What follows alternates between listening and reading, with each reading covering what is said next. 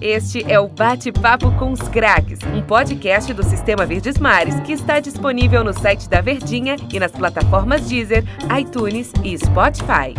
A gente está recebendo o Fabiano aqui no nosso bate-papo com os craques. Fabiano, te agradeço demais, cara, pela gentileza, pela paciência, por estar nos recebendo aqui. Aliás, por estar recebendo a gente aqui no bate-papo com os craques. Amigos, para mim é sempre um prazer enorme tá falando sobre o Fortaleza, sobre esse período que eu passei vestindo a camisa do Fortaleza, na cidade de Fortaleza. É, foi pouco tempo, como vocês bem disseram, mas foi muito intenso.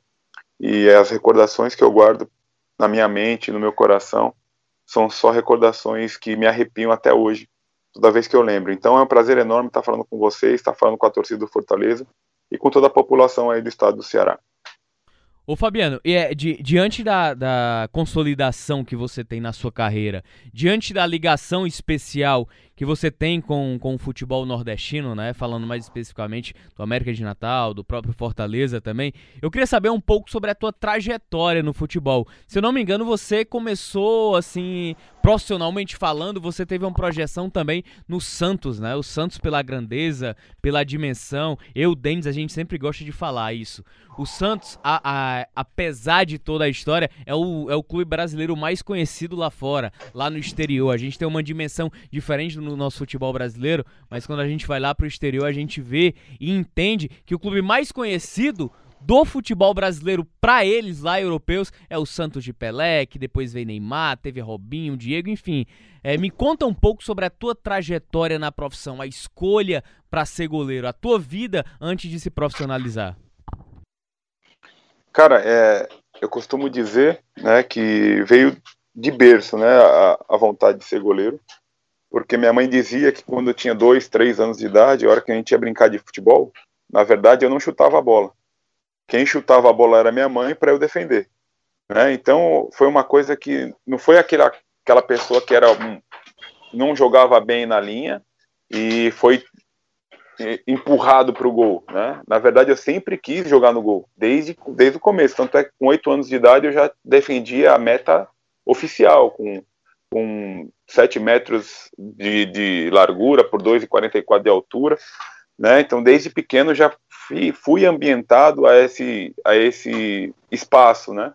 Então, quando eu tinha meus 14 anos, eu fui para o São Caetano, comecei lá o Sub-15 e o Sub-17 foi, foi no São Caetano, e aí, por, pela falta de estrutura né, que tinha no clube, porque ainda era um time da terceira divisão do Campeonato Paulista, então não tinha material para treinar, os campos eram muito ruins. Eu falei para meu pai que eu queria ir fazer um teste em algum clube grande. E aí meu pai arrumou um teste lá no terrão do Corinthians, cara, lá naqueles campos de terrão, onde fala que o terrão revela jogadores e tal. Eu fui fazer um teste lá e acabei passando e fiquei no Corinthians durante um ano e meio. No meu primeiro ano e meio de juniores, do sub-20, foi no Corinthians mas também não consegui jogar e aí me transferi para o Santos, onde aí sim eu joguei Taça São Paulo de futebol juniores, Campeonato Paulista de aspirantes, de juniores, e aí começou minha, eu comecei a me firmar como goleiro titular do Santos na categoria de base, onde eu fui, foi onde eu assinei meu primeiro contrato de profissional.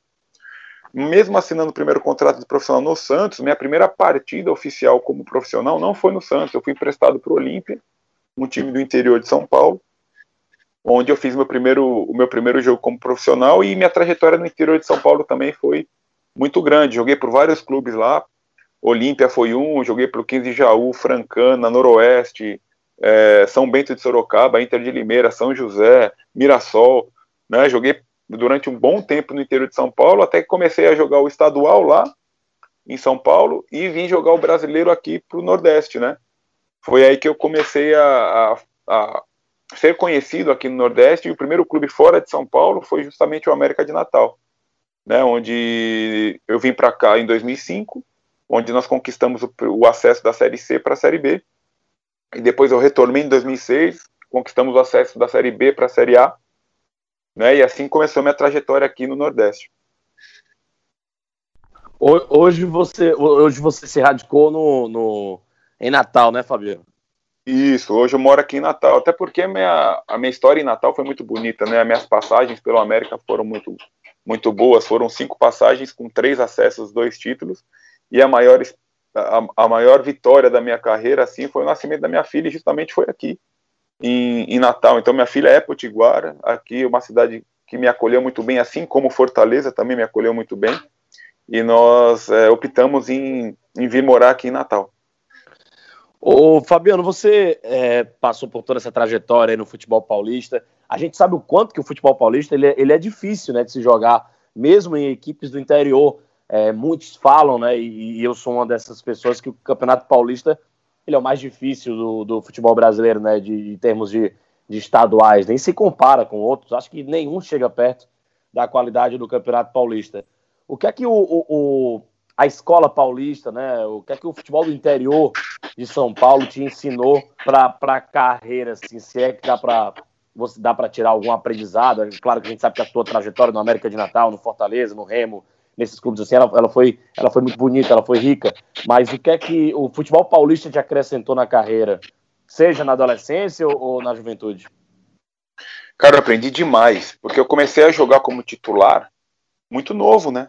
com 21 anos já era titular dos clubes em que eu passei no, no, no, futebol paulista, que você mesmo disse, é um futebol extremamente competitivo.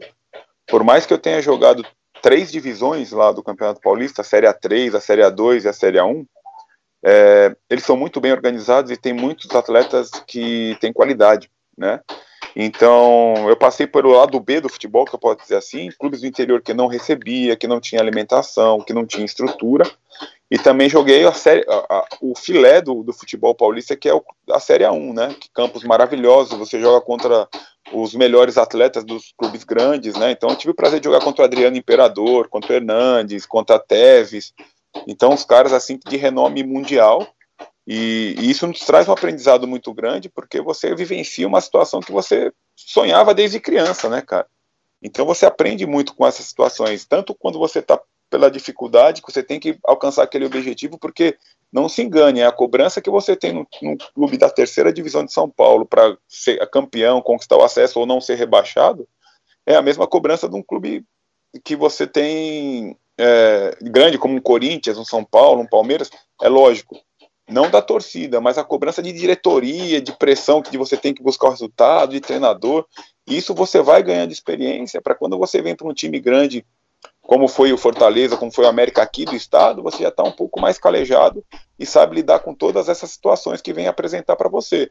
Né? Eu posso citar como exemplo o Fortaleza no nosso início da série do, do campeonato é, estadual de 2010, onde nós fomos tetracampeões, nosso início foi horrível. Horrível, nós tomamos uma goleada para o Crato de 4 a 0 que parecia que a torcida ia quebrar o PC todo, pô.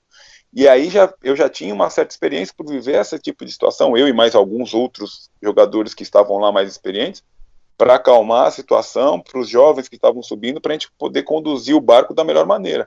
Então, é, todo esse tipo de experiência foi adquirida no futebol paulista, que eu fiquei lá acho que quase 10 anos jogando os campeonatos paulistas da Série A3, Série A2, Série A1. Então, para mim, foi um aprendizado gigantesco estar vivenciando é, esse tipo de experiência.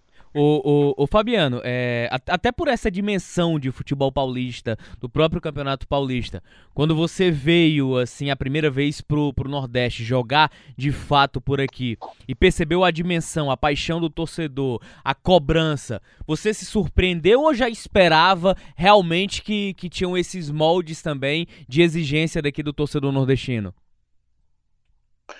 Por eu ter vivido em time grande na base, né, que foi o Santos e o Corinthians, eu já tinha uma noção de como era a pressão. Por mais que tenha sido na categoria de base, é, existe é, a grandeza do time, é, é, não importa se é profissional, se é junior, se é sub-15, sub-17, é grande em todo canto. A gente ia fazer amistoso com sub-20 no Corinthians, no interior do estado, era lotado de torcedor do Corinthians. Mesma coisa o Santos. Então, é, quando eu cheguei em Natal, é óbvio, era diferente, né? Com a torcida do, do América, é o time grande daqui do estado e estava ansiosa por, pelo retorno, porque eu vim disputar o Campeonato Brasileiro. E mais uma vez nós começamos mal. E a pressão da torcida em cima da gente, porque, pô, eles tinham recém caído da Série B em 2005 e queriam voltar a todo custo para a série, a série B novamente naquele ano, naquele mesmo ano, né? E então a experiência de você estar jogando com estádios lotados, fazia tempo que eu não jogava com estádios lotados, né? Quando a gente foi caminhando na Série C, nós fomos conquistando as vitórias e passando de fase. O Machadão, na época era o Machadão, não era a Arena das Dunas, era 20 mil pessoas, 25 mil pessoas. E isso era fantástico, né, pra gente, para nós jogadores, que aquela base daquele time de 2005 veio praticamente todinha da Série A2 do Campeonato Paulista de 2005. Cara, Mas eu acho que ah. 50 a 60% de, dos jogadores vieram da base da Série A2. Então, para nós era maravilhoso, né, essa emoção, esse sentimento. E então isso motivava, dava um gás a mais para a gente entrar em campo e corresponder à expectativa da torcida. Rapaz, eu vou te dizer, o Fabiano falando agora do, do antigo Machadão, bateu uma nostalgia dos jogos que tinha no Machadão, é, por ser um estádio muito icônico, pela estrutura, pela arquitetura, que infelizmente acabou dando lugar aí às arenas, mas faz parte da modernidade, né? Eu acho que fica muito um pouco da saudade do que representa o estádio. Eu queria perguntar ao Fabiano. É Igual é... aqui, né, Tom? É, rapaz, exatamente. desculpa aí, Tom. Igual aqui o Castelão também, né? O Fabiano, acho que não sei se jogou na Arena Castelão. O, o Vivaldão, né, Denis? O Vivaldão. Não, não, eu joguei no Castelão antes da Arena. Era antes é. da Arena. Então, então, não sei se o Fabiano já veio aqui à Arena. É um, tá um negócio completamente diferente, cara. Mas é, é a história do futebol brasileiro, né? É, faz parte. O Machadão, é, Faz parte da evolução do futebol. É, é, a, a, é. A, a, questão da, da evolução, né? Hoje eu entendo muito alguns questionamentos, até dos mais antigos que valorizam muito o futebol, sou sobre a questão da nostalgia, né? A questão que, que envolve as coisas do passado. Eu, por exemplo, eu sou muito apegado a estádios como a arquitetura do Machadão, do Vivaldão em Manaus, do antigo Castelão aqui também. Então eu acho que faz parte da evolução. A gente se adapta a ela, a gente acaba se, é, se, se acostumando a esses detalhes. É, eu, eu queria perguntar ao Fabiano aqui, até batendo na tecla sobre essa questão do envolvimento com o futebol, a gente sabe que para você escolher determinado caminho, você faz muitas abdicações. Eu acho que algumas profissões exigem mais abdicações do que outras, e o futebol não é diferente, né? Eu queria saber até do Fabiano, eu sempre gosto de fazer esse tipo de pergunta, porque eu acho que antes do atleta, eu acho que tem o ser humano, tem a trajetória, tem a história. Queria saber especificamente do Fabiano, qual foi a maior dificuldade que ele encontrou no futebol, que o futebol pregou nele, mas se ele persistiu, não, peraí, eu vou continuar, não é o momento para desistir? Cara, no início da minha carreira, é, quando eu estava nas categorias de base, nos juniores, eu, eu, eu, estava no Santos e Corinthians, mas eu cursava a faculdade de odontologia, né? Então, é, é, eu conseguia conciliar os treinos, jogos com a faculdade. Então, eu, a partir do momento que eu me tornei profissional, eu estava adentrando ao quarto ano de odontologia e eu tranquei a matrícula. Falei, falei para meu pai e para minha mãe, eu vou atrás do meu sonho. Porque ou é agora ou não é mais, né? Eu vou atrás do meu sonho. E quando eu fui emprestado do Santos para esses clubes do interior de São Paulo, a diferença era gritante, cara, de estrutura. Um exemplo, no Santos eu tinha cinco refeições diárias, pô. Quando eu fui emprestado para o Olímpia, o café da manhã vinha dentro de uma garrafa PET de 2 litros, o leite, cheio de nata, e era pão com manteiga. O almoço era arroz, pele de frango e salsicha entendeu? Para a gente se alimentar. Nossa. Então era, era, uma, era uma diferença gigante, gigante de, de estrutura. Tanto é que lá em Olímpia, eu, meu peso de jogo era 87 quilos, eu cheguei a bater 77 quilos, que era muito quente e eu não me alimentava direito. Tive problema de joelho, tive que fazer o tratamento lá em Santos novamente, enfim. Esse tipo de coisa é, poderia passar na minha cabeça o seguinte, cara, eu estou aqui pastando aqui dificuldades, eu posso largar tudo e voltar a, a estudar e me formar em dentista. Faltavam só dois anos para me formar. Eu poderia voltar e, e, continuar minha carreira como dentista, mas eu sempre tive esse sonho de ser atleta profissional de futebol. Eu queria, meu sonho maior era jogar nos estádios que eu via na televisão: Paquembu, Morumbi, Maracanã, Mineirão, Olímpico, Beira Rio. Era esse meu sonho. Então, eu, eu, nos primeiros anos, eu que eu fui rodando a Série A3 do Campeonato Paulista, foram anos de dificuldade, muita dificuldade mas é, a vontade de vencer e o sonho era maior, então eu persisti, né, e, e eu acho que essa persistência que me, foi que me fez chegar onde eu cheguei, logicamente eu tive ajuda, principalmente da minha família, meu pai foi um super pai, foi por ele que eu consegui chegar onde eu cheguei, e sem o incentivo dele eu não teria conseguido, e, e depois que a gente vai, as coisas vão acontecendo, e as coisas é, vão se encaixando de uma maneira positiva. E o ano de 2005 foi verdadeiramente o boom da minha carreira, né? Porque eu conquistei o acesso da Série A2 para a Série A1 lá em São Paulo em 2005 e vim para o América e conquistei, conquistei o acesso da Série C para a Série B. Então foi um ano fantástico, onde abriu as portas lá em São Paulo e abriu as portas aqui no, no Nordeste. E aí a minha carreira começou a fluir da melhor maneira possível. Mas essas dificuldades, é, se você não tiver persistência, você desiste, cara. E depois, quando as coisas começaram a ficar boas, que você começou a jogar Campeonato Brasileiro da Série A, Campeonato Brasileiro da Série B, a maior dificuldade foi ficar longe de casa. Porque, um exemplo, quando você joga quarta e domingo, ou joga terça e sexta, principalmente em clubes aqui do Nordeste ou do Norte, você passa muito tempo longe de casa, porque as viagens são muito longas. Então, às vezes, você tem que ir dois dias antes para jogar lá no Sul, um exemplo. Então, tinha semana que eu dormia dois dias em casa só. Passava cinco dias fora.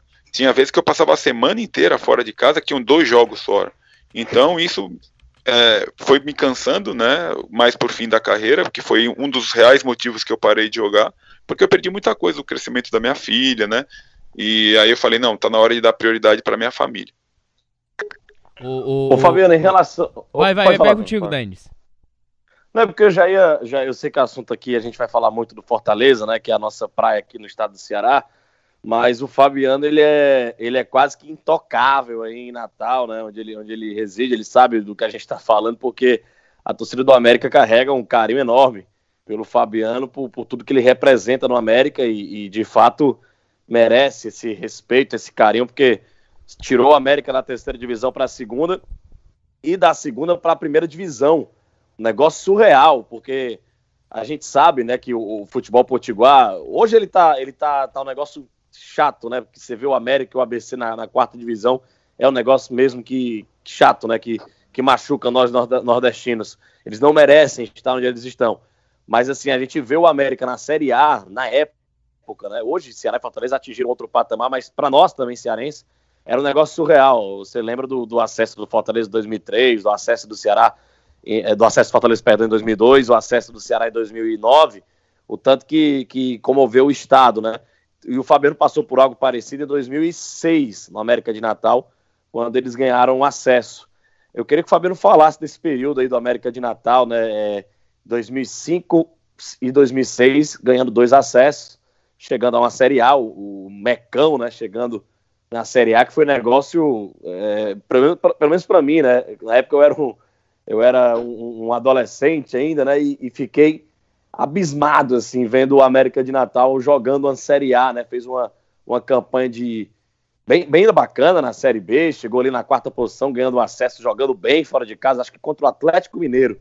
O América arrancou um empate 2 a 2 com o Atlético Mineiro. Fabiano, não sei se, Fabiano, se eu estiver errado, Fabiano me corrige aí. Tá certo, Mas, tá certo, é isso mesmo. Com Heriberto da Cunha sendo, sendo treinador. o treinador, que depois treinou aqui o Ceará. Enfim, Fabiano, acho que você lembra bastante dessa época que eu falei, né? 2005 C para B e 2006 da, da B para a Série A, aquele que você falasse desse momento. Momento que lhe fez virar um ídolo do América de Natal e um cara que se radicou em Natal, é intocável aí e é o e ganhou o apelido de Paredão, né? Pronto, é. Foi o primeiro clube que conquistou dois acessos seguidos no Brasil, né, cara? Então tem mais esse esse momento marcante aí na carreira, na minha carreira e na história do América. Depois vieram alguns outros clubes, a Chapecoense saiu da Série D, foi para a Série A em sequência, o próprio CSA saiu da Série D, foi para a Série A na sequência, mas a primeira vez que aconteceu, tanto é que nem tinha a Série D ainda. A última divisão do futebol brasileiro era a Série C. Então foram dois acessos consecutivos que marcou muito a história, porque foi o primeiro clube que conquistou dois acessos seguidos, né? Cara, 2005 foi uma trajetória de recuperação fantástica. Aliás, 2005 e 2006. 2005, para vocês terem uma ideia, nós ficamos de fora, porque a Série C era dividida em um quadrangular, três mata-matas e um quadrangular final, naquela época. E no primeiro quadrangular, nossa campanha foi tão ruim que nós ficamos de fora. Classificavam-se dois, nós ficamos em terceiro. E nós só passamos de fase porque o Nacional de Patos, que era o que tinha ficado em segundo lugar da nossa chave, ele tinha jogado com um jogador irregular, acabou perdendo seis pontos, nós acabamos entrando pela porta dos fundos, cara, na sequência da Série C. Aí o time foi se encaixando, nós fomos começando a ganhar os jogos, os mata-matas, a torcida começou a acreditar no nosso time, foi aí que eu falei, nós começamos a encher os estádios, e é aí que começou a história do Fabiano Paredão. Porque até então meu nome era Fabiano em qualquer lugar. O, o apelido mais assim notório que eu tive foi quando eu estava no São Bento, que nós conquistamos o acesso e tal, que eles me chamavam de Muralha Azul lá, porque o time lá do São Bento era azul e branco, né? O Fabiano Paredão, quem me deu esse codinome foi a torcida do América, que me arrastei o resto da minha carreira, de 2005 para cá. Tem gente que eu acho que nem sabe qual é meu primeiro nome, que só me chama de Paredão, entendeu? Então foi marcante demais para mim. E a nossa trajetória foi de recuperação, e nós fomos ganhando, passando de fase até chegar no quadrangular final. E mais uma vez o jogo final foi lá em Patinga, contra o time maço de Patinga, cara, um monte de jogador do Flamengo, Ney Franco como treinador. E aí nós precisamos do empate lá, para sermos para conquistarmos o acesso e estava jogando ao mesmo tempo o Remo em Novo Hamburgo lá em Novo Hamburgo e nós em Patinga e em Patinga. E engraçado desse jogo que o primeiro tempo foi 0 a 0 tanto lá em Novo Hamburgo quanto em Patinga. Então o jogo estava morno. Cara, começou o segundo tempo lá em Novo Hamburgo, o Remo fez 1 a 0. E com esse resultado estava subindo o Remo com a vitória e nós em segundo lugar com empate. Meu amigo, os caras do Ipatinga começaram a souberam do resultado, eles vieram com uma pressão em cima da gente. Só faltou a gente pegar o ônibus e colocar lá dentro da área, dentro do gol, para não deixar os caras fazerem o gol. Tomamos uma pressão, mas nós conseguimos empatar o jogo 0 a 0 e acabamos conquistando o acesso. A carreata que a torcida do América fez quando nós chegamos aqui em Natal é qualquer coisa de outro mundo, cara. A BR, que até então o, o aeroporto era o Augusto Severo, né, que era lá em Parnamirim. Então a BR, nós fizemos uma carreta do aeroporto até o centro de Natal, a BR ficou parada, vermelho e branco, seguindo a gente. Foi a coisa mais linda do mundo. E em 2006 também começamos muito mal a, a competição, brigando lá na zona de rebaixamento, e na virada do turno nós começamos uma reação fantástica. E quando nós jogávamos em casa, a torcida do América já sabia que nós íamos vencer a partida, porque nosso time estava jogando muito bem. Tinha um craques no nosso time como Souza, Paulo Zidoro, Paulinho Kobayashi, níveis, jogadores de níveis de seleção brasileira, né? Então, nós começamos a entrosar a equipe. Então, jogos no Machadão, a torcida vinha com a certeza da vitória. Tanto é que de 19 jogos aquele ano no Machadão, foram 15 vitórias, um empate e apenas três derrotas. Mas nós perdemos na hora que nós não podíamos perder. Jogo contra o Santo André, penúltima rodada, Machadão com quase 40 mil pessoas, todo mundo comemorando. Nós precisávamos, precisávamos apenas de um empate diante do Santo André e nós perdemos para o Santo André por 2 a 1 E aí nós íamos jogar a última partida do campeonato contra o Atlético Mineiro no Mineirão, ele já campeão da, da, da, da Série B do Brasileiro. Ah, para um monte de gente, cara, um monte de gente falou: nossa, vamos nadar e morrer na praia. Mas nós falamos assim, gente, não é possível que nós chegamos até aqui e nós não vamos conquistar. Tem um, tem um propósito maior para nós aqui. E nós nos fechamos e fomos lá para o Mineirão diante de quase 80 mil pessoas. Né? É, saímos perdendo por 2 a 0 no placar. E aí o Paulo Zidoro e o Max empataram o jogo e nós conquistamos esse acesso tão sonhado. E o mais legal de tudo isso, cara, foi que ao final do jogo tinham acho que uns 30, umas 30 pessoas mais ou menos do América no estádio, o resto era tudo atleticano. E nós fomos até naquele local onde eles estavam, e nós começar e, e, a torcida do Atlético, cara, os quase 80 mil pessoas que estavam no estádio começou a aplaudir o nosso time. Tamanha foi a, a vontade, a determinação que nós tivemos. Então nós demos uma, como se fosse uma volta olímpica simbólica lá no Mineirão, e a torcida do Atlético Mineiro aplaudindo a nossa equipe de pé, cara. Então foi, foi uma emoção assim que, cara, vai sempre estar guardado na memória de cada um dos jogadores que estiveram lá no Mineirão naquela época. Então foram dois acessos que marcaram muito a história do América e muito a minha trajetória também, porque a carreata de volta aqui também, se a de 2005 foi fantástico, a de 2006 então, meu amigo, foi um absurdo, cara, um absurdo que a torcida do América fez quando nós chegamos aqui em Natal de novo. Foi um momento fantástico. Nós chegamos em 2010, que talvez foi o grande ano da história recente do Fortaleza ter conquistado o primeiro tetracampeonato da história, mas que foi um caminho meio tortuoso, meio difícil. Fortaleza veio com a política de reconstrução, que 2010 é justamente o primeiro ano após a queda na Série B do Campeonato Brasileiro em 2009, caindo para a Série C, uma política de pés no chão, contratações pontuais para fazer mais com menos. Eu acho que é, que é essa ideia. Fortaleza ele apostou no técnico Luiz Miller. E aí as três primeiras rodadas do Campeonato Cearense foram difíceis demais. Tinha perdido na estreia pro Limoeiro, Fortaleza, se eu não me engano. Empatou com o Guarani de Sobral lá fora, só que o grande problema veio na terceira rodada, que foi aquele 4 a 0 diante do Crato, acho que pela construção, pela forma como aconteceu, acabou sendo um pouco vergonhosa. Ô Fabiano, me conta sobre esse momento do Fortaleza que você chegava, né? Por mais que fosse um grande clube, vivia um dos seus piores momentos é, recentes principalmente do lado financeiro, esportivo e por todos os aspectos. O segundo pior momento do Fortaleza depois dos anos 90. Verdade, né? Nós chegamos. É, eu cheguei particularmente no final de 2009, né?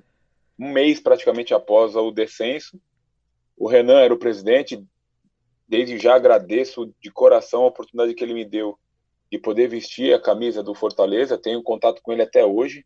Inclusive, ele veio no lançamento do livro aqui para Natal do meu livro ano passado, quer dizer, um, um, uma demonstração de muito carinho que ele tem por mim e é recíproco. Então, quando eu cheguei no, no Fortaleza, justamente o que você disse, era um momento de reconstrução, tinha permanecido apenas é, a base, né? A, a, garotada que recém tinha subido do, do time juniores, e eles e, e, o Renan, juntamente com o Miller e o Sérgio Papelin, começaram a contratar de maneira pontual os atletas que necessitavam para compor o elenco. Porém, nosso tempo de treinamento foi muito, muito, muito curto. Eu cheguei no dia 27 ou dia 28 de dezembro de 2009 e a nossa estreia foi dia 8 ou dia 9 de janeiro. Então, o tempo de pré-temporada foi muito pouco. E com isso nós começamos muito mal, né? Você mesmo disse, as três primeiras rodadas, os resultados foram pífios para a gente.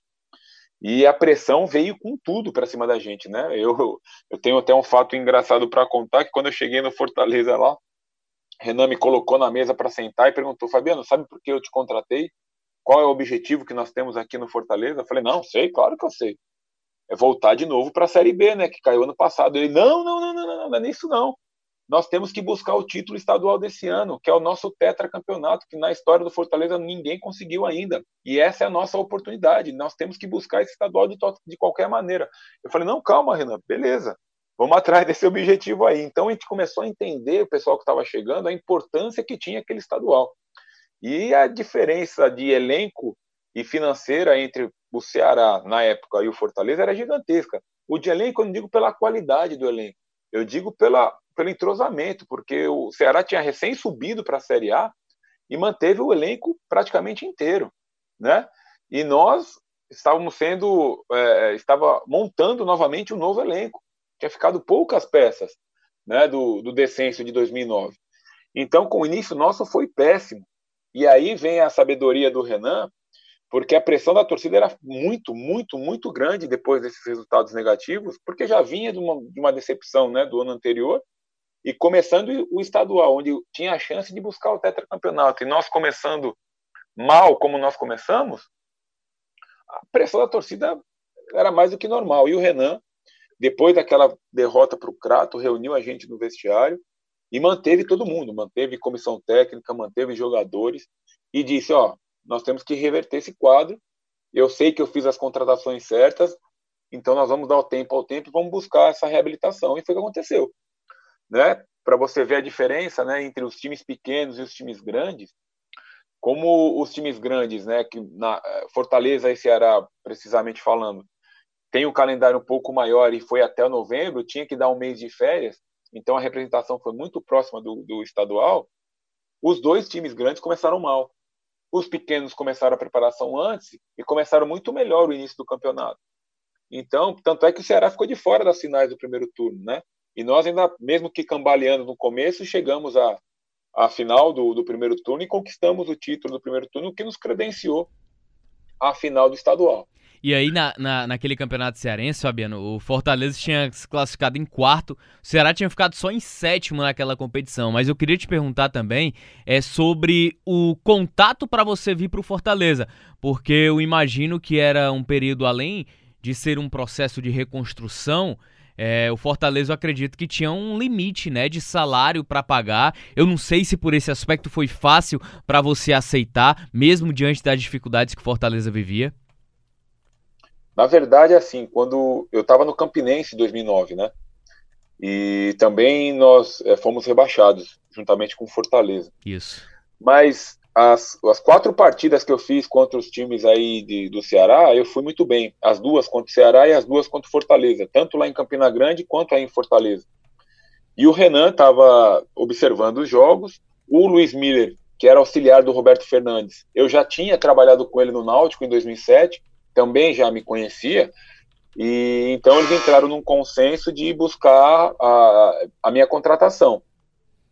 Então, é, quando eu recebi o convite do, do Fortaleza, eu não pensei duas vezes, né? Por, pela tradição, por mais que esteja, estavam passando um momento de dificuldade, eu, eu sabia da potência que era a camisa do Fortaleza, independente da situação vivida. Então, eu aceitei de bate pronto, cara, independente do salário, de quanto eu ia receber, de tudo isso, né? Então, eu, eu aceitei de uma rapidinho para poder dar sequência nesse sonho, né? Na verdade, para mim foi uma realização vestir a camisa do Fortaleza pela tradição. E depois de saber qual era o objetivo que realmente eles tinham, que era buscar o tetracampeonato, que era importantíssimo para a história do clube, aí sim que a gente incorporou mesmo esse objetivo, que, que era importantíssimo para a história, como foi, né? Até hoje, nós, aquele elenco é lembrado pelo tetracampeonato. Então, foi assim, para mim foi muito rápido o acerto, mesmo que financeiramente não foi a, uma das melhores, é, é, um dos melhores salários que eu recebi na minha carreira, mas só a importância de estar vestindo a camisa do Fortaleza para mim já valeu. Ô Fabiano, naquela falando da bola mesmo, né, da campanha do Fortaleza naquela naquele estadual 2010, é, a gente se recorda do acho que dois grandes confrontos, claro que o do Ceará foi um, foi um, grande confronto, mas aquela final do primeiro turno contra o Guarani de Sobral, o poder de reação que vocês tiveram, né? O jogo estava 4 a 1 para o Guarani, Guarani de Sobral, Fortaleza ali faltando 15, 20 minutos, conseguiu empate, depois a vitória nos pênaltis. Foi coisa de louco, cara, um absurdo aquilo dali. É, queria que você lembrasse bastidores daquela partida, daquele grande momento da história do Fortaleza, que foi aquela, aquela virada histórica, né? não chegou a ser uma virada, mas pela vitória, pelo título nos pênaltis, acaba assim sendo uma, uma, uma virada porque o Fortaleza estava praticamente entregue no jogo e aquele lendário lance do Valdir Papel tentando te encobrir, né? Te encobrir e, e, e, e, o Fabiano fazendo a defesa, é, ou ele jogou para fora, não me recordo. E eu lembro que no outro dia o presidente do, do, do Guarani de Sobral, Luiz Torquato, demitiu quase todo o elenco do time do Guarani de Sobral, porque para ele foi uma vergonha estar 4x1 para o Guarani e o Fortaleza reagir, né? Mas que jogo espetacular você participou, hein, Fabiano? Verdade, aquele jogo ficou para a história, né, cara? Nossa, eu acho que, tirando o jogo do Crato, que nós perdemos de 4 a 0 e também pelas condições, nós tivemos um jogador expulso logo no primeiro tempo. Eu acho que o jogo do Guarani de Sobral foi a pior partida que nós fizemos em todo o campeonato. E era uma final, né, cara? Eu lembro que Estava 4 a 1 já o jogo no segundo tempo. E eles tinham criado uma série de oportunidades. Eles podiam ter feito 5, 6, 7, 8, tranquilamente. Nós estávamos jogando muito mal. E um desses lances foi justamente esse aí que você citou agora, do Valdir Papel. Ele chegou cara a cara comigo e tentou menosprezar a gente mesmo, sabe? Ele tentou chegar na minha cara e cavar. Dar um, fazer um gol de cavadinha. E aí eu peguei a bola, né? saí jogando rápido com a minha equipe. Falei para ele, Valdir, não faz isso não, cara. Não tenta humilhar a gente não, porque aqui tem um monte de homem, de pai de família, a gente não merece isso não. Já basta o placar tá 4 a 1 numa final, dentro de casa e você fazer esse tipo de situação, não faça isso não. E devido a isso, e a outro fato que o, o treinador deles tirou o Clodoaldo, cara. O Clodoaldo estava acabando com o jogo tirou o Clodoaldo e mais esse fato do Valdir Papel tentar menosprezar nossa equipe, eu acho que nós começamos a crescer na partida. E aí o Guto fez 4 a 2 aos 32 minutos do segundo tempo. E aí o nosso homem raio, né, o Rinaldo que estava no banco nesse jogo entrou. E aí só faltou fazer chover, né? Porque ele fez dois gols, nós empatamos o jogo. E me arrisco a dizer que se tivesse mais uns 10 minutos lá de jogo, a gente poderia até virar o jogo, porque eles apagaram. E aí inverteu o papel, né? Nosso time cresceu, nós empatamos o jogo, a torcida que estava saindo do Castelão começou a voltar, foi, foi um barato, cara. Quando a gente estava 4 a 1 a gente olhava assim para a arquibancada, a gente via os torcedores indo embora, cara, indo embora mesmo. E aí, quando acabou o jogo, a gente estava é, naquela preparação para os pênaltis, né? E a gente olhava para a arquibancada e a torcida entrando de novo, né, cara? Falando, tipo, surreal, o que está acontecendo? Tava sair daqui, tava 4 a 1 e agora tá 4 a 4 e nós vamos para a penalidade? O que está acontecendo, né? Então, e nesse jogo aí, foi de fundamental importância, lógico, para credenciar o Fortaleza a disputar a final, mas para todo mundo passar a acreditar que seria possível o tetracampeonato. Não só a, a, a, torcida do Fortaleza, até propriamente a imprensa, né, porque é aquela o Ceará na Série A com o elenco já vitorioso e nós na Série C remontando o elenco, todo mundo começa a pôr Fortaleza pode ser tetra. E nós lá dentro, né, do ambiente do Fortaleza do PC, essa energia contagiou a todos. Vamos que agora vai dar certo, tem um propósito. Nós buscamos o resultado de 4 a 1 nós vamos ser campeão, nós vamos buscar, nós vamos buscar, nós vamos buscar. E esse era um mantra lá dentro, entendeu? E aí tudo, essa energia foi passando para comissão técnica, para jogador, para membros de, do staff lá, né, pessoal que trabalha no PC, e o ambiente se tornou maravilhoso, né? Então, esse jogo foi de fundamental importância, não só pelo resultado e o credenciamento à final, mas também por essa mudança de, de, de ares, vamos dizer assim. Todo uhum. mundo passou a acreditar mais que nós poderíamos conquistar o, o título. E aí, e aí tem, tem um negócio ainda sobre aquele campeonato cearense que, diante das instabilidades até vividas, por Fortaleza e Ceará, inclusive no próprio primeiro turno, né?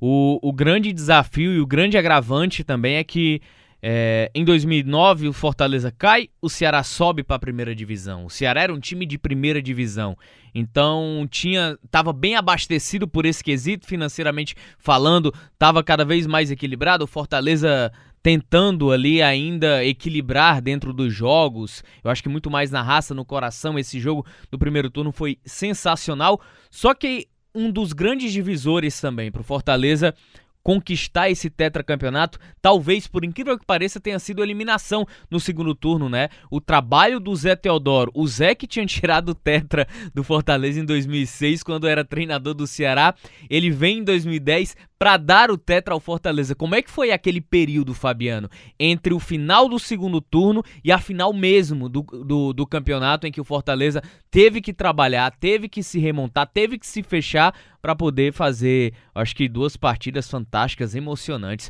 Foram duas finais realmente dignas para consolidar um tetracampeonato.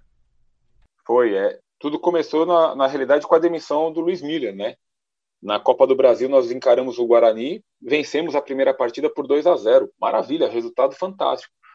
Mas quando nós fomos fazer a partida de volta lá no Brinco de Ouro da Princesa, em Campinas, nós perdemos por 2 a 0 e acabamos sendo eliminados nos pênaltis, né? E como nós já não estávamos bem também no segundo turno, né, no estadual, acabou que o Luiz Miller foi demitido e o Zé Teodoro foi contratado. Se eu não me engano, o Zé fez duas partidas só no estadual, é, antes do, das finais, né? Foi o primeiro jogo foi contra o Boa Viagem fora de casa, que nós ganhamos de 4 a 0. E depois o último jogo lá no PC contra o Itapipoca, e nós precisamos vencer para poder classificar para as semifinais do segundo turno e nós empatamos em 0 a 0. A torcida ficou revoltadíssima e tal, né? E, e até por conta da, da, que nós não víamos jogando um bom futebol na segunda no segundo turno e todo mundo começou a pairar aquela dúvida: será que vai dar certo? Será que não vai? Mas nós lá dentro estávamos muito fortalecidos quanto a isso. Né? E o Ceará começou a jogar um futebol vistoso, né? Tanto é que foi campeão do, do segundo turno. Mas, no meu olhar, foi fantástico nós não termos passado para as semifinais. Fabiano, como assim fantástico? Falei, eu te explico por que agora. Nós não tivemos tempo nem de nos prepararmos adequadamente na pré-temporada e não estávamos tendo tempo de descansar. Então, se você não faz uma pré-temporada boa e não tem tempo para se preparar e nem descansar, seu rendimento vai cair. Porque nós estávamos jogando três competições simultaneamente. Era o estadual, era a Copa do Brasil e era a Copa do Nordeste. Então, não dava tempo de, de respirar. Ou então um tempo maior para você se preparar era jogo atrás de jogo. Então jogava, recuperava, jogava, recuperava, e você não tinha feito uma boa base, então você não conseguia sustentar em alto nível. E quando nós fomos eliminados do estadual, até o primeiro jogo da final foram 18 dias sem jogos. Então isso deu uma aliviada naquela tensão né, muscular que nós estávamos tendo. e também deu um tempo para nós estudarmos a equipe do Ceará. O Zé Teodoro fez a gente assistir os jogos do Ceará umas 300 vezes para ver como é que eles estavam jogando, como nós poderíamos anular a equipe adversária e tudo mais. E então o Zé foi detalhista, tanto é que se você olhar a primeira partida, que nós vencemos por 1 a 0 com o gol do Paulo Isidoro, foi um jogo extremamente truncado, porque o Zé entrou com três volantes, anulou o esquema tático do, do Ceará, e aí numa jogada de mestre do Paulo Isidoro, ele fez aquele gol por cobertura, dando a, a vitória para a gente na primeira partida. E o regulamento daquele ano, independente do saldo de gols, se houvesse uma vitória de um time na primeira partida e a vitória de, do outro time na segunda, ia para pênaltis. Então nós perdemos o primeiro jogo, ganhamos o primeiro jogo por 1 a 0 se nós perdêssemos por 30 a 0 o segundo jogo, ia para pênalti do mesmo jeito. Pensando nisso, o Zé já começou a treinar penalidades também, tá? Principalmente depois da primeira partida. E aí vem o fato curioso, eu lembro até hoje, cara, isso não vai sair da minha cabeça jamais. Nós estávamos concentrados no hotel da cidade aí e, e tem um campo lá. E na véspera do jogo, da segunda final, é, tem o rachão, né, para dar aquela descontraída na galera, e depois nós fomos treinar penalidades. Nós estávamos concentrados em 19 atletas, dois goleiros, eu e Douglas, e 17 jogadores de linha. Na véspera do jogo, o Zé Teodoro fez com que todos os jogadores de linha, os 17 jogadores, cobrassem sete penalidades cada um. E só eu e o Douglas lá no gol. Faça a multiplicação aí, veja quantas penalidades eu e o Douglão tivemos que 119, Fabiano. Pronto, é isso aí. Em dois goleiros, nós tínhamos que tentar defender na, na véspera do, da, da grande final. Então o Zé, ele, ele se precaveu de todas as formas. E por isso que eu digo que o Zé Teodoro tem um papel fundamental no tetracampeonato do Fortaleza. Porque ele estudou a equipe do Ceará, fez com que nós assistíssemos aos jogos muitas e muitas vezes, e também preparou para uma adversidade como foi que aconteceu no segundo jogo, né? Nós perdemos o segundo jogo e aí, vamos para a penalidade? Como é que a gente vai fazer se nós, se nós não, não se nós não tivéssemos treinado e nos preparado para isso, né? Tanto é que se você analisar as penalidades, você vê um garoto como o Guto, tinha, eu acho que na época 21 anos, 22 anos, a penalidade que ele bateu parecia um veterano de 35, pô. E ele bateu na primeira final e na segunda final e fez os gols tranquilamente e comemorou como se nada tivesse acontecendo com 60 mil pessoas lá no Castelão. Entendeu? Talvez uhum. uma final que seja a mais importante da história do Fortaleza nos últimos anos, né? Uma das. Então, isso tudo se deve à preparação, porque quando você pega a bola e vai lá para o meio de campo, quem, for, quem ia bater sabia o que ia fazer quando chegasse na marca do pênalti. E nós treinamos muito, muito mesmo. Então, é, quando é, nós saímos perdendo, né, de 1 a 0 e o Tatu empatou 1 a 1 eu, eu comigo na minha cabeça falei, agora não, não, não, perde mais esse título de jeito nenhum. E aí, num, sei lá, num vacilo que nós demos lá, o Geraldo fez 2 a 1 cara, parecia que o estádio ia cair na minha cabeça, que eu estava defendendo o gol, que estava torcendo do Ceará. E aquele barulho, eu falei, não acredito que nós tomamos o gol agora. Mas vamos lá, a partir do momento que eu tomei o gol, o meu pensamento já estava nas penalidades e em, em me concentrar para as penalidades. Eu já comecei a me concentrar dali para as penalidades, né? E aí faltavam acho que cinco minutos, acabou o jogo. E aí, na hora da preparação, gente, aquela conversa, quem ia bater, quem não ia bater, eu chamei o Gaibu para perto de mim falei, Gaibu, vem cá. O Gaibu, para quem não lembra, em 2009 ele fez parte do elenco que, que conquistou acesso com o Ceará. Então ele conhecia a grande maioria dos jogadores que lá estavam. Eu cheguei, Gaibu, seguinte, a hora que o jogador se deslocar para a marca do pênalti da equipe do Ceará, eu vou olhar para você e você vai tocar no meião, ou da direita ou da esquerda. O meião do lado que eu tenho que cair. Porque aí eu vou para aquele lado lá e eu tenho mais chance de fazer a defesa. E ele, beleza, Fabrício, beleza. Primeiro pênalti quem vai bater é Fabrício. Eles se conheciam já há muito tempo. Gaibu sabia como o Fabrício batia de longa data. Beleza, o Fabrício começou a vir para a marca do pênalti e eu estava tão concentrado, tão concentrado, que eu esqueci de olhar para o Gaibu. Não olhei para o Gaibu. Não Nossa. olhei pro Gaibu. Então, tô, tô, lá na marca do pênalti, vem o Fabrício, bateu no meu canto esquerdo e eu caí pro canto direito.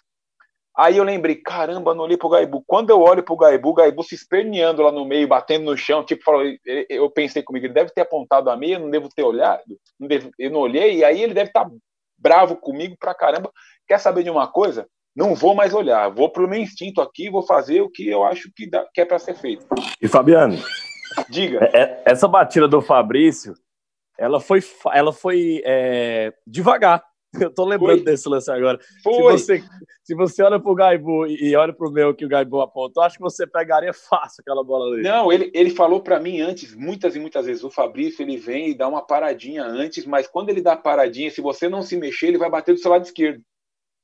Ele falou para mim, mas na hora da concentração ali, eu falei, cara, eu vou fazer o que, que eu tenho que fazer. E aí, quando ele deu a paradinha, eu me desloquei pro lado direito, ele só rolou no canto esquerdo. Aí, quando eu olhei para o ele estava se esperneando lá no meio de campo. Falei, não, agora vou por conta própria aqui, esquece o Gaibu e vamos embora. E aí as penalidades foram se desenrolando, eu acabei defendendo do Eric Flores, a, o Hernani acabou batendo a, a, bola na trave, aí chegou o Tatu para bater a penalidade. Aí o Tatu bateu a penalidade e fez 3 a 1 Aí eu estava ajoelhado agradecendo lá, né? O Tatu se dirige em minha direção e nós tínhamos um lateral, vocês vão de lembrar, o Peter. O Peter é uma figura, cara. Gente fina no último, carioca, sabe? Só que é aquele cara que. boleirão. Boleirão mesmo, sabe? Então, aí quando o Tatu veio em minha direção, vim me abraçar, olha o que o Tatu falou no meu ouvido. Chegou para mim e falou assim: Fabi, pega o pênalti. Porque se, se o Peter fizer o gol do título, ninguém, ninguém, ninguém aguenta ele mais aqui em Fortaleza. Ele vai falar que a Fortaleza é dele, que Fortaleza é dele, que ele vai falar que ele que bateu o pênalti, que fez o gol do título, ninguém vai aguentar ele. Olha o que o Tatu me falou na véspera do, da última penalidade do título. Eu nem, nem me liguei né, do que ele tinha falado, eu levantei concentrado do jeito que eu fui para a marca do pênalti e veio o Misael. O Misael veio se deslocando para lá e eu concentrado. Aí, meu amigo, eu não sabia mais o que eu fazia. Saí correndo e disparada, né? Fui parar lá atrás e a minha vontade era mergulhar na torcida do Fortaleza, que a gente estava ali no, do lado da torcida do Fortaleza, né? Aí sim parecia que ia cair para a gente, né? O estádio. Que estava metade, metade, divididinho, 50% e 50% né, da capacidade. E aí eu fui correndo que nem um louco, só fui parado lá atrás do nosso banco de reserva pelo meu grande amigo Douglas, né? Me abraçou lá e todo mundo veio me abraçar e tal. E foi aquela festa maravilhosa. Mas aí, quando estava na comemoração, veio o Gaibu para para perto de mim, falando: Eu te ah. avisei, eu falei que o Fabrício batia daquele lado, eu te avisei. falei: Calma, Gaibu, deu tudo certo, nós somos campeões, valeu, deu certo. Não, mas eu tô bravo contigo, eu tô bravo contigo, que era para você ter pego o pênalti do Fabrício. Ele falando para mim: Rapaz, esse tipo de resenha é massa porque a gente relembra isso. A gente tem um grupo, inclusive, do WhatsApp, daquele, daquele grupo, né? Uhum. E vira e mexe, a gente, a gente fica trocando ideia. E quando a gente aborda esse, esse momento, aí todo mundo cai na gargalhada, cara. Denis, tá por aí ainda, homem? Estamos aqui, é porque eu pensei que você ia fazer uma pergunta aí pro, pro, pro Fabrício. Não, a, é só, a próxima é só é pra, tua. Já que, já que a gente está no último bloco aqui, só fazer uma pergunta pro Fabrício. Eu sei que a gente está chegando na reta final, mas é, de fato esse clássico de 2010, como você disse, Fabrício, ele é um dos mais importantes, acho, da história do futebol cearense, né? Porque marcou o tetracampeonato do Fortaleza e o jogo foi muito bom, o jogo foi legal. É, é, é, o pouco que eu me recordo dessa partida, né? O, o, o, na verdade, muito que eu me recordo, porque eu, eu, eu, eu, graças a Deus, tenho uma memória boa. Mas eu lembro que o primeiro jogo vocês jogaram melhor do que o Ceará, e o segundo o Ceará jogou melhor que o Fortaleza, e nos pênaltis aí é, é competência, é psicológico, vocês estavam mais preparados e o Fortaleza acabou conquistando o tetracampeonato. Mas eu queria perguntar para você, Fabrício. O Fabrício, para você, é, Fabiana, apesar de você estar morando, se radicou em Natal, Rio Grande do Norte, é ídolo máximo da torcida do América de Natal, quase que intocável, né? A gente falou sobre isso no primeiro bloco aí em Natal. Mas queria saber é, duas perguntas para você. Você me desse duas respostas para os ouvintes aqui da Verdinha e também dos podcasts. É, você tem idolatria do América de Natal, mas o que, significa a idolatria do Fortaleza também? Como é que você vê até hoje a torcida do Fortaleza quando, quando conversa com você, quando lembra de você por conta daquele período ali do tetracampeonato? E também o, como é que é o clássico rei dentro de campo, para um ex-atleta, para um, jogador? Como é o clássico rei? A importância que tem Ceará e Fortaleza para vocês, jogadores? E também, se você quiser falar um pouco também comparado com a ABC América de Natal, para a gente ter uma dimensão de que se realmente o clássico rei é, é um dos melhores mesmo do futebol brasileiro? Então, torcida do Fortaleza, cara, tem um carinho por mim que é absurdo e é recíproco o carinho que eu tenho pela torcida do Fortaleza. Um exemplo, É, esse ano, dia 2 de maio, fez 10 anos da conquista do Tetra, né, cara? E a minha, a minha rede social ficou bombardeada por torcedor do Fortaleza, cara, tipo, valeu Fabiano, obrigado pelo Tetra, sabe? Um carinho assim, fora do normal. Esse tipo de coisa, cara, deixa a gente extremamente feliz. Não tem dinheiro no mundo que pague. E que você quer ver um, um fato curiosíssimo, cara, que aconteceu comigo. Eu, é eu não via, eu vi acontecer algumas poucas vezes em outros lugares, mas que me, me arrepia toda vez que eu penso. Em 2011, quando eu saí do Fortaleza, eu vim para a América de Natal novamente. E quis o destino que o primeiro jogo do América de Natal fosse contra o Fortaleza no PV, a nossa estreia na Série C do Campeonato Brasileiro. E esse jogo, quando eu cheguei no PV, tinha umas, alguns torcedores, fala Fabiano, e aí Fabiano, beleza Fabiano e tal, porque ninguém entendeu até hoje o porquê da minha saída, nem eu entendi até hoje. Em 2011, em 2011. né Fabiano? É, em 2011. Foi algo surreal. Então, é, e a torcida sempre gostou muito de mim, sabe? E eu, e eu sempre gostei muito da torcida do Fortaleza. E aí o que aconteceu? Para resumir a história, nós saímos perdendo por 1 a 0 empatamos no final do primeiro tempo. No, no comecinho do segundo tempo nós fizemos 2 a 1 e mais ou menos do meio para o final nós fizemos 3 a 1 No momento que nós fizemos 3 a 1 a torcida do Fortaleza tinha um grito muito particular para o meu nome. Não era ão, ão, ão, Fabiano Paredão, como era aqui no América de Natal. Lá, aí em Fortaleza era, eles batiam palma e faziam tchá, tchá, tchá, tchá, tchá, Fabiano, tchá, tchá, tchá, tchá, tchá, Fabiano.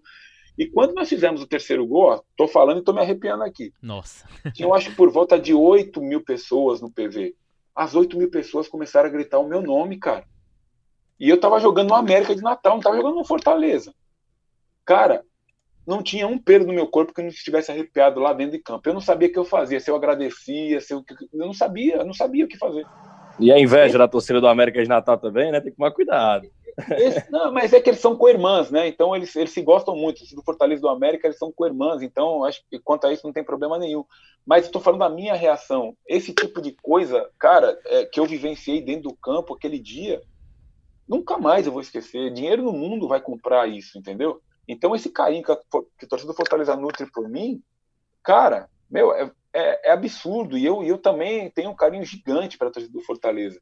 Né? Quanto, quanto a isso, é, é de fundamental importância para mim esse carinho da, do Fortaleza, da torcida do Fortaleza ter por mim. Quanto ao Clássico Rei, cara, cara, você perder um Clássico Rei abala as estruturas geral dentro do clube. Então a gente não quer perder de jeito nenhum. Por mais que você esteja bem, o time tá legal, mas perder um clássico rei, cara, é ruim demais, porque o ambiente do clube muda. E é a mesma coisa, se você estiver muito mal, fazendo um campeonato ruim, mas se você vai lá contra o seu rival e vence a partida, é, parece que as coisas mudam da água para o vinho dentro do clube, cara. Tudo melhora. É, é Tudo melhora. É. Então, para nós jogadores, a gente encara o clássico, é lógico, levaríamos os mesmos três pontos. A preparação, no meu ponto de ver, tem que ser igual para todo jogo. Né? Mas aquele psicológico você tem que estar mais um pouco preparado, porque você sabe que haverá consequências, do, dependendo do resultado, e você tem que estar preparado para aquilo, entendeu? Mas é sempre muito bom vencer um clássico, né, cara? A gente se prepara sempre para a vitória. Lógico que às vezes não acontece, mas a preparação é feita sempre para buscar a vitória. Ô Fabiano, cara, a conversa é espetacular. De verdade, eu não. É, eu acho que é, que é praxe aqui no nosso bate-papo com os craques. A gente não consegue é, perceber o tempo quando ele passa muito rápido. E aí eu acho que teria muitos outros assuntos para abordar, como a Série C de 2010, a saída em 2011. Tem muita coisa legal também aqui no bate-papo com os craques, mas eu queria te agradecer, porque infelizmente nosso tempo terminou, Fabiano. Eu agradeço muito, cara. Amigo, quando você precisar ir bater um papo novamente, fico aqui à disposição de vocês para mim é sempre um prazer falar sobre Fortaleza e eu me sinto muito honrado de poder fazer parte dessa história. Valeu, Fabiano, obrigado. Denis, valeu mais um, hein, parceiro? Beleza, mais um, mais um, Antônio Alexandrino. Obrigado, Fabiano. Você é um dos grandes personagens da história centenária do futebol cearense. Foi um prazer fazer parte desse bate-papo com os craques. Grande abraço, valeu, torcedor.